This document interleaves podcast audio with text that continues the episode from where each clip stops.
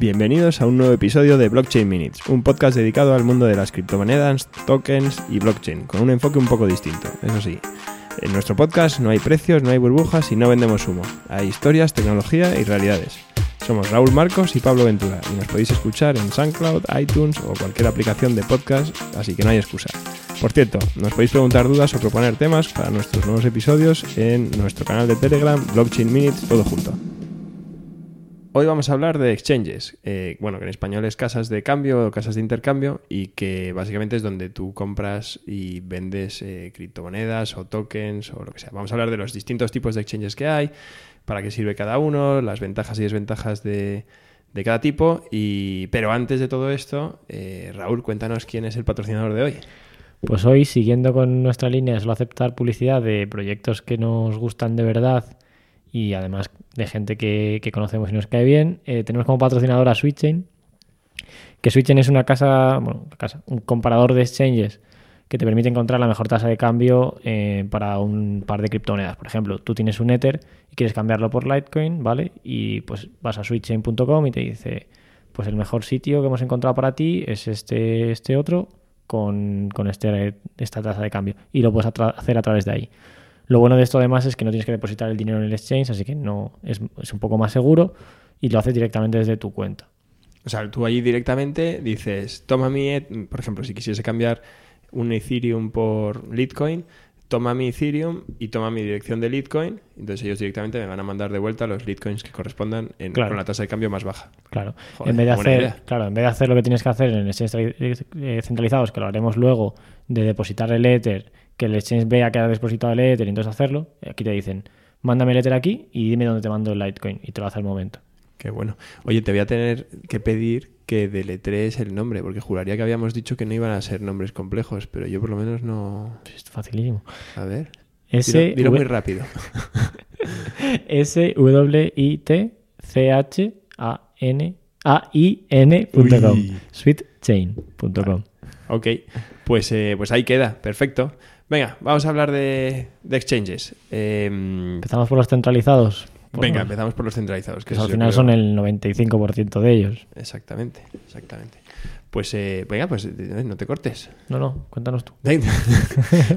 ups. Eh, a ver, pues básicamente un exchange centralizado yo creo que es lo más parecido a, a lo que todos, vamos, los que han comprado y vendido acciones de empresas cotizadas, pues conocemos, ¿no? Es básicamente una, una plataforma o una página donde tú te metes y ingresas un dinero, si no es el de tu banco, que si es el de tu banco lo tienes ahí bastante fácil, y, básicamente pues eh, puedes poner órdenes de compra y de venta de, de venta si tienes acciones de algo eh, sobre distintos tipos de, de, acciones, ¿no? Entonces, bueno, tú, eh, aquí hay aquí hay muchas opciones y, y todo y funciona muy muy, parecido a, a, los a las casas de a los exchanges de, acciones lo que pasa es que bueno ellos mismos también van evolucionando y van metiendo nuevas funcionalidades no pero básicamente Tú puedes poner órdenes de compra al precio de mercado, entonces se ejecuta según le das. Puedes poner órdenes de compra a precios más bajos del de mercado, entonces tarda, bueno, pues la plataforma básicamente pone tu orden en un libro de órdenes y si el precio baja, pues eh, tu orden se ejecutará, ¿no? Y, con las ventas y con las, con las ventas igual, si tú puedes poner una orden de venta por encima del precio de mercado y si en algún momento sube, pues tu orden entra y se ejecuta y y bueno, y, y, está muy bien, ¿no? Y puedes hacer este tipo de cosas. Son, digamos, plataformas. Eh, hay, bueno, hay distintos tipos y hay algunas que son más sencillas que otras de utilizar. Eh, yo diría que la más sencilla es Coinbase, eh, que básicamente además te da poquitas opciones. por detrás de Coinbase está GDAX, que es de los mismos y de hecho no tienes ni que crearte otra cuenta, puedes usar la de Coinbase y ahí sí que puedes ver un montón más de opciones y puedes ver los, todas las órdenes que están ahora mismo funcionando y que están sobre la mesa y puedes, bueno, en teoría, incluso sacar información de eso. Eh, luego hablar, bueno, podemos llegar a hablar incluso de que es bastante fácil de manipular estas cosas, pero... Sí, al final eh, quien tenga mucho dinero siempre puede manipular el mercado. Exacto. Lo bueno, sí, perdona, lo bueno que decías de, de GDAX, que bueno, siempre hemos recomendado Coinbase como el sitio más fácil para comprar porque solo tiene cuatro monedas y eliges una de ellas y la compras o vendes al precio que digas. Si alguien normalmente usa Coinbase, es buena idea usar el que has dicho, GDAX, escrito G-D-A-X porque normalmente el precio es un poco más barato para comprar o un poco más caro para vender, porque no está el margen de, de Coinbase. Entonces, Claro, bueno, el- bueno, o sea, un poco no, es bastante, ¿no? Yo creo Sí, que Coinbase es un 2%, juraría. sí, un- Y GDAX puedes lle- bueno, el, el, más, el estándar creo más o menos es 0.20, pero si pones órdenes, si, si- si- bueno, si eres considerado maker, que es básicamente poner órdenes a distinto precio del de mercado, eh, pasa a ser cero su comisión, o sea que es que ahí ya no te está costando nada. ¿Y por qué hacen esto? Eh, pues bueno, básicamente porque das liquidez al mercado, ¿no? Entonces, bueno, o yo, Sí, claro. creo- yo lo he interpretado así, vamos, no sé si me lo estoy sí, al final quien, quien, pone, quien pone órdenes genera más. Hace que el tú, precio ¿no? sea más líquido y eso al final da, Claro. se- da sensación de seguridad o da seguridad. Eh, vale, eh, bueno, eso es un exchange centralizado. ¿Por qué? Porque básicamente hay una empresa detrás que gestiona todo esto. Y, y punto. Y eso es, es bueno para algunas cosas y es malo para otras. Yo voy a decir las buenas y tú dices las malas si quieres. Venga, Las buenas es que, por ejemplo, eh, ellos guardan, bueno, es buenas y malas, ¿no? Pero ellos guardan tus claves privadas, ¿no? Entonces, si tú las perdieses, pues no pasa nada, es como, cual- es como Facebook, si pierdes tu contraseña de Facebook y dices, he perdido la contraseña, y te mandan un correo y es un proceso de validación que suele ser más complejo que el de Facebook, me atrevo a decir, aunque nunca he perdido la clave, Eh, y entonces, bueno, puedes recuperarla. Eh, las malas, Claro, las malas es que ese dinero eh, está en control de esa empresa que, por ejemplo, pues yo que sé, Coinbase igual tiene 2.000, 3.000 millones de, de euros en criptomonedas y es muy jugoso para alguien intentar hackear o conseguir acceso a, una cuenta de, de Coinbase o incluso a todo Coinbase. Y puede parecer complicado que pase, pero ha pasado muchas veces en, en la historia de las criptos. Ha habido casos muy sonados, el más sonado el de MTGOX, que fue el que, el solito casi, eh, provocó la caída del Bitcoin del 90%, creo que fue. Que fue muy, muy gordo. Pero bueno, ha habido de esos muchos. Probablemente haya como 10, 11 problemas de esos al año. Fácil. Sí, en- yo creo que merece la pena que entremos un poco en el caso de MTGOX. Coinbase, antes de eso, Coinbase eh, creo que alguna vez ha tenido problemas de este tipo, más pequeños, evidentemente, pero creo que lo ha repuesto él, ¿no? Tiene una Mm, política bueno, de... tuvieron un problema de liquidez. Tuvieron un problema cuando alguien puso una orden de, de venta enorme, enorme. Y eso provocó que empezó a vender a todos los precios disponibles y Ahí en, tiró el caso, el- claro, en el caso del Ether empezó a vender a 300, Esto no- 290 tal, y llegó a vender a 10 céntimos. Hubo No, mucha gente que se quejó y Coinbase decidió asumir las pérdidas y, devolver el dinero. O sea, quien, quien consiguió comprar a 10 céntimos compró y quien vendió a 10 céntimos se lo, se lo deshicieron. Entonces Coinbase perdió 10, 10 millones o algo así. Pero hackeos y tal, que yo sepa, no, no es verdad, tenido. no, no, tienes razón, me he equivocado. Cumple. Oye, ¿por qué no contamos un poco de la historia de MTGOX antes de, de- de acabar con los exchanges centralizados? Es que es bastante cachonda, a mí me parece divertida. Sí. sí, además la seguimos sufriendo. Ahora vemos por qué. Sí, MTGOX era. Bueno, yo es que usé MTGOX antes de criptomonedas porque era una página web para comprar y vender cartas de Magic. Eso no dice mucho a tu favor, pero... Soy informático. pero podemos continuar. No, yo también tengo sí. cartas de Magic, lo que pasa es que no las compré en un exchange de Japón. es que me dedicaba a comprar y vender cartas de Magic. Eh, entonces era un sitio para comprar y vender cartas de Magic que era un, un marketplace, pero no hacías el pago a través de eso ni nada.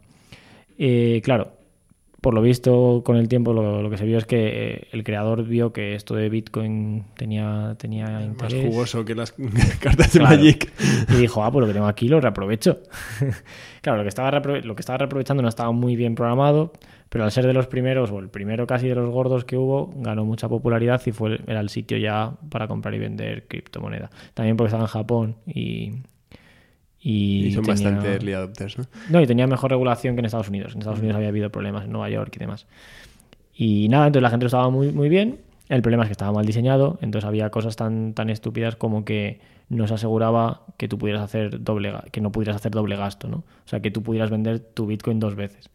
Claro, tú eso lo puedes seguir haciendo mientras haya en la caja Bitcoin, tú puedes ir repartiendo hasta que un día se destapa eso y el agujero que hay, pues es tremendo. Claro. Y bueno, aparte de eso, eh, hubo casos de hackeo, de que entraron a las cuentas de, de Bitcoin, de Mentigox y consiguieron acceso a las claves privadas.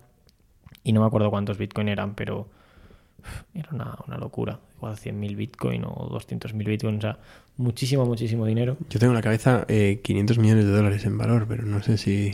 Probablemente. estoy inventando. Sí, sí, po- sí. Al valor actual probablemente No, fuera... el valor- actual mucho más, muchísimo más. por- 20, 30 mil billón. Claro. Y el caso fue entonces que al final cuando se destapó todo esto, que lleva- esto llevaba pasando unos meses y el propio exchange lo iba ocultando, usando los beneficios para ir pagando. Al final eso obviamente explotó. Cuando explotó se declaró en bancarrota.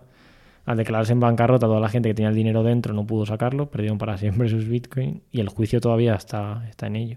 Y esto es aún más cachondo. Cuéntanos qué ha pasado con el juicio.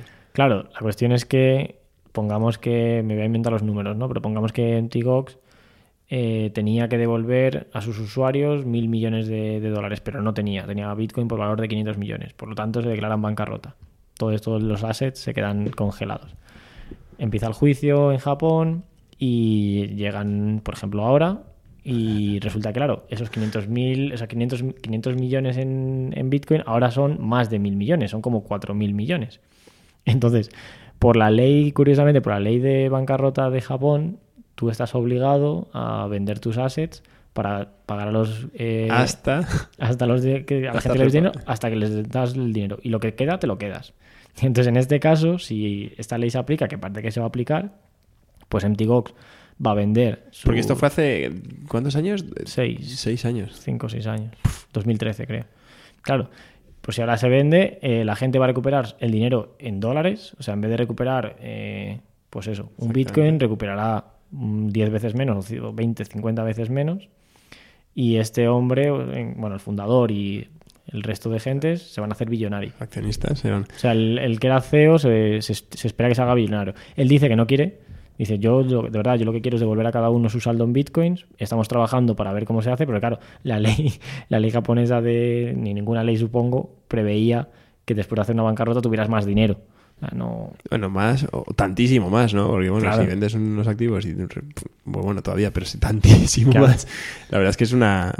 es, cachondo. Eh, bueno, y, de hecho, parte de. no, vamos a hablar de precios, pero sí es verdad que eh, MTGOX ha estado vendiendo muchísimos bitcoins para, para devolver eh, los dólares a sus, a sus usuarios en lo que bueno en los últimos meses, ¿no? Claro, la cosa está es muy recientemente. Claro, el juicio está de actualidad porque el que es el administrador, o no sé cómo, cómo decirlo, que tiene los bitcoins, tenía la, obligación de, oye, liquida lo, lo, necesario. Equivalente al administrador concursal, ¿no? No sé cómo será en Japón. Sí, algo así. liquida lo necesario para conseguir dinero. Entonces este hombre, pues tuvo que cogerlo y al precio que fuera venderlo. No, claro, él no podía especular, no podía decir, ah, oye, que no voy a vender, que creo que va a subir el Bitcoin. Porque le van a decir, oye, no es tu trabajo, tú vende. Y claro, eso provocó que vendiera muchísimo y la gracia de esto, bueno, gracia no es muy gracioso, eh, vendió y bajó el precio muchísimo y todavía le queda muchísimo por vender. Entonces, hasta septiembre no tiene derecho a venderlo porque hasta septiembre no hay otra comisión del juicio en el que se tiene que volver a probar que este hombre venda, pero si en septiembre se lo vuelven a probar, pues probablemente tengamos otra bajada. Bueno, no hablemos de precios, que no era el objetivo. Ok, bueno, pues esos son los exchanges centralizados. Tienen muchísimo mayor, o sea, son mucho más fáciles de utilizar, eh, han sido los primeros en llegar por... Eh, bueno, pues porque son muy buenos negocios, la por comodidad, claro. Eh, de hecho, podíamos decir los números de Coinbase del año pasado, pero bueno, yo creo que, que estaban haciendo... Joder, ahora ya se me... estaban haciendo como 30, 40 millones de, de dólares de vida al mes. Creo recordar que era. No está mal. No está mal, no está mal. Entonces, eh, son muy buenos negocios y, por lo tanto funcionan pues bastante bien ahora. ¿no? Han pasado seis años desde lo Antigox, pero bueno, desde entonces pues han ido mejorando y, la verdad es que son muy buenas soluciones. Eh, el fallo que tienen es eso, que son muy jugosas para que alguien las intente hackear y por lo tanto susceptibles de ataques. Por eso lo que lo recomendable en estos casos es se puede usar un exchange centralizado eh, pero luego el dinero, o sea, las criptos que se tengan se puede sacar a un sitio más seguro. Por cierto, una cosa que hemos dicho, eh, una de, las características de los exchanges centralizados es que suelen ser los que tienen las puertas de acceso al dinero tradicional. O sea, si tú, por ejemplo, quieres cambiar euros o dólares a criptomoneda, tienes que usar una empresa. Y esa empresa va a ser un exchange tradicional, o sea, centralizado que es la que te va a permitir cambiar de una cripto a otra. Y que, por cierto, están bajo regulación de sus distintos países y tienen sus... O sea, son empresas serias, la verdad. Eh, luego, eh, esto es interesante, son muy rápidos también, ¿verdad? Claro, sí, al final... El, cuando tú mandas las criptomonedas a, a ellos está todo en la misma bolsa o bolsas, pero cuando tú pones una orden realmente no estás operando en blockchain. Por eso mm, Coinbase puede hacer, si quiere, mil transacciones al segundo, aunque Bitcoin no la soporte, porque realmente en blockchain solo se escribe cuando entra o sale dinero. Lo que pasa dentro realmente es, pues eso, en un sitio centralizado, una página web. Entonces son mucho más cómodos. Es verdad que si tú tienes en saldo ahora mismo un Bitcoin y quieres venderlo, es darle un clic y al milisegundo ya lo tienes vendido. Ok. Vale, pues eh, ¿por qué no nos explicas ahora tú un poco de los exchanges descentralizados? Vale. Eh, luego, mm, después de, que salieran los exchanges centralizados, pues de siempre hubo la queja y es lógica de, oye, esto es un punto muy grande de posible fallo. ¿no? Si todo el, casi mucho del dinero que está en criptomonedas está en cuatro o cinco empresas, eso es centralización y, como decíamos, es muy jugoso para ataques o incluso censura.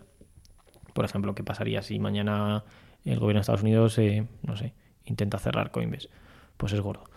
Entonces empezó a haber propuestas de cómo hacer exchanges descentralizados, ¿no? Decir, vale, tenemos ya blockchain, tenemos en algunos casos como Ethereum, tenemos smart contracts, tenemos código, ¿por qué no buscamos la forma de hacer algo en el que no tenga que participar un tercero? Al final, lo que más hace un exchange es el, discovery, ¿no? El encontrarte a alguien dispuesto a hacer la misma oferta que tú, ¿no? dices, yo quiero comprar a uno y alguien dice, vale, yo vendo a uno. Si eso lo conseguimos de alguna forma descentralizar, pues tenemos un exchange, ¿vale?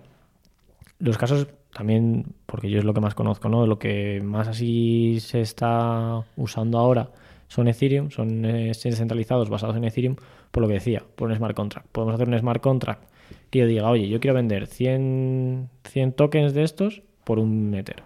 Y digo, y como ya tal, los dejo aquí estos 100, los dejo en este smart contract. Quien sea, me da igual que ponga un Ether, el smart contract automáticamente a mí me da el Ether y esa persona los, los 100 tokens. En ese caso, ni esa persona ni yo tenemos que confiar en el otro, básicamente tenemos que confiar en el código. Entonces, esto ha llevado a que haya bastantes proyectos haciendo, primero, protocolos descentralizados, ¿vale? Que permitan eso, y luego, a su vez, servicios que sí que son páginas web centralizadas que usan ese protocolo. Esto es muy potente porque yo puedo ir a uno de ellos, pues por ejemplo Paradex, que es uno de ellos, yo voy allí y digo, vale, yo quiero vender 100 tokens. Y quien los compra no tiene que estar en Paradex, tiene que estar en uno de los servicios de ese protocolo, que pueden ser, pues por ejemplo, el protocolo más así, yo creo más potente ahora mismo en Ethereum, que se llama 0x, 0x, probablemente tenga 40, 50 ya proveedores, que ellos le llaman relayers. Entonces, tiene muy, muy buena pinta. Eso es que es incensurable al final, es, la, es muy potente porque si el gobierno, un gobierno dice, vale, Paradex, mm, cerrado, vale, quedan 49. Yo me puedo montar uno. O incluso no hace falta que haya una web, puedes hacer, hacerlo a través de Reddit. Es muy potente. El problema que tiene esto, ahí en este caso estás tirando siempre contra blockchain, entonces cada transacción, por ejemplo, poner una oferta cuesta dinero de escribir en blockchain, tiene que ser minada la transacción, igual tarda tiempo. Eh, puede pasar, por ejemplo, y es algo que pasa, que vas a coger una orden y alguien la ha cogido antes, porque claro, aceptar la orden tiene que ir a blockchain. Y entonces igual alguien ha conseguido entrar a blockchain cogiendo esa orden antes que tú. Entonces la experiencia de usuario no es tan fina y falta mucho en UX y en experiencia para que eso mejore. Pero es una alternativa muy buena. Y luego, aparte de, de los de Ethereum, que son los que más se usan y también los que más conozco yo, hay otros.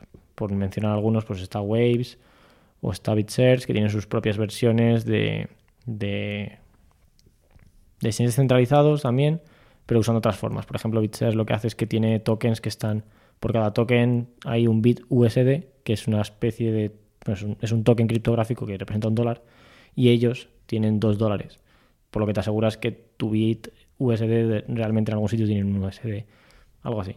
Pero bueno, ahí me meto menos porque también los conozco, los conozco menos. ¿Y exchanges descentralizados que, bueno, que permitan transacciones con divisas normales, divisas existen o no? Porque es que yo recuerdo el caso de, creo que era CoinFein, la primera versión, que hacían una cosa que me pareció muy, muy ingeniosa y es básicamente, imagínate que tú bueno, pues que tú, queremos, tú y yo queremos intercambiar Bitcoin y Ethereum, ¿no? Yo tengo Ethereum y tú tienes Bitcoin y, bueno, pues por necesidades de la vida estamos dispuestos a intercambiarnosla a la tasa de cambio X, da igual. Em, el caso es que lo que hacía esta, plataforma era eh, dividía nuestro activo, que tiene el mismo valor, en cuatro partes iguales y, eh, por ejemplo, nos pedía un depósito inicial de un tercio del valor total.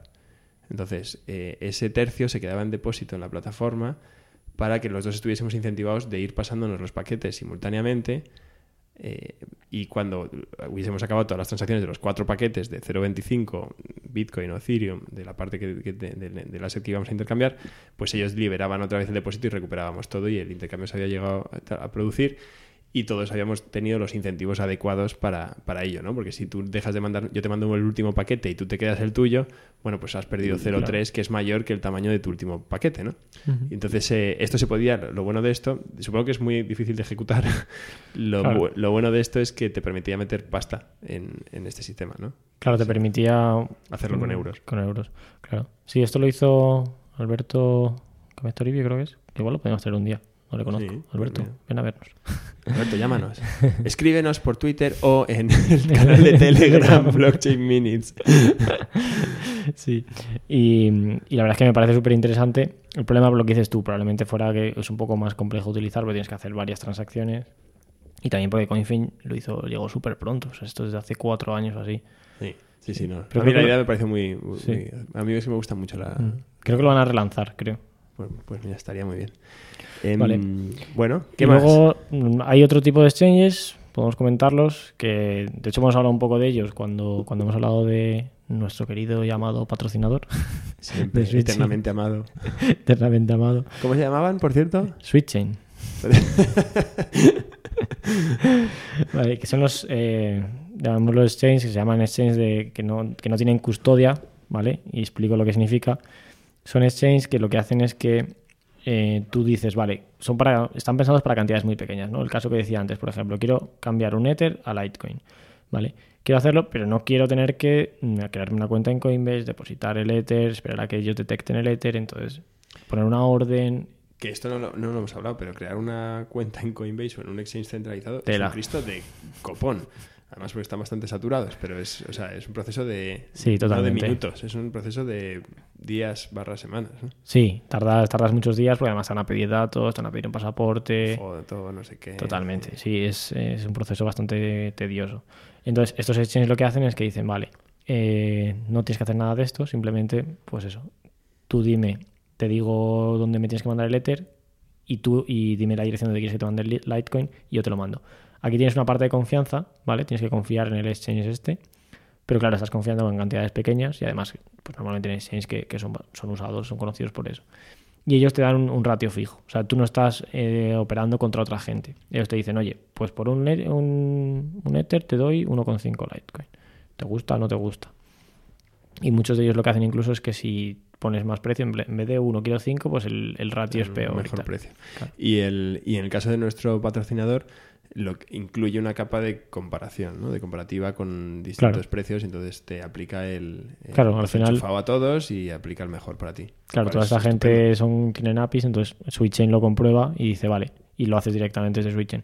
Que está bien porque la verdad es que sí que hay diferencias de precios entre unos y otros, porque al final como esos exchanges dependen mucho de lo que ellos tengan liquidez, por ejemplo, si ellos tienen poco Litecoin y tienen mucho Ether, pues ese cambio será bastante más barato que al revés. Entonces, pues lo normal es que tuvieras que ir a varias páginas para ver cuál es el que, el que mola, y esto te lo hace solo. No, muy buena idea, la verdad. Hombre, es que solo traemos proyectazos. Pues la verdad es que, la verdad es que sí. Yo, y esto, bueno, para que conste en acta y tal, pero yo estoy. Vamos, ya lo hemos hablado, pero nunca anunciaríamos cosas en las que no creyésemos o. o- Estaría feo. Estaría feo, sí.